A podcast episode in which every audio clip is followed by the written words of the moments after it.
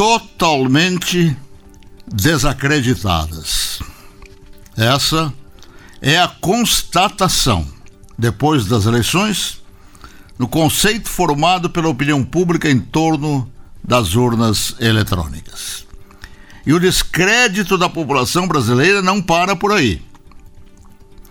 Ele está espichado e tão espichado que envolve não apenas as urnas, como também aqueles que as protegem em torno de qualquer tentativa de examiná-las ou juntar a elas uma prova de papel que venha provar a sua lisura, confirmar a sua lisura. E aqueles que sintomaticamente deixam essas urnas longe de exames, longe de reclamações, isolando-as de exames e reclamações, proibindo provas que contestem as reclamações, proibindo. Né?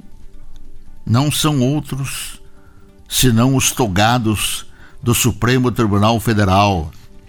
É. Por que essa resistência de provas, senhores? Por quê? Proibir a formação de provas, a produção de provas, que todo processo é normal. Não são os senhores mesmos que exigem provas sobre julgamentos de qualquer natureza que lhes caem às mãos? É redição do faço o que eu digo, mas não faço o que eu faço?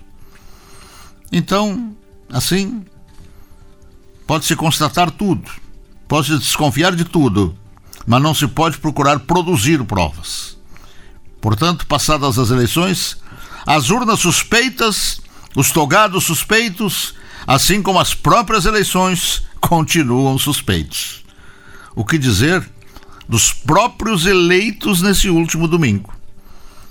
Aquele personagem conhecido como Henri Cristo, estão lembrados? Com toda certeza deve agora estar dizendo: Oh Pai! Mesmo porque Cristo não vem mais.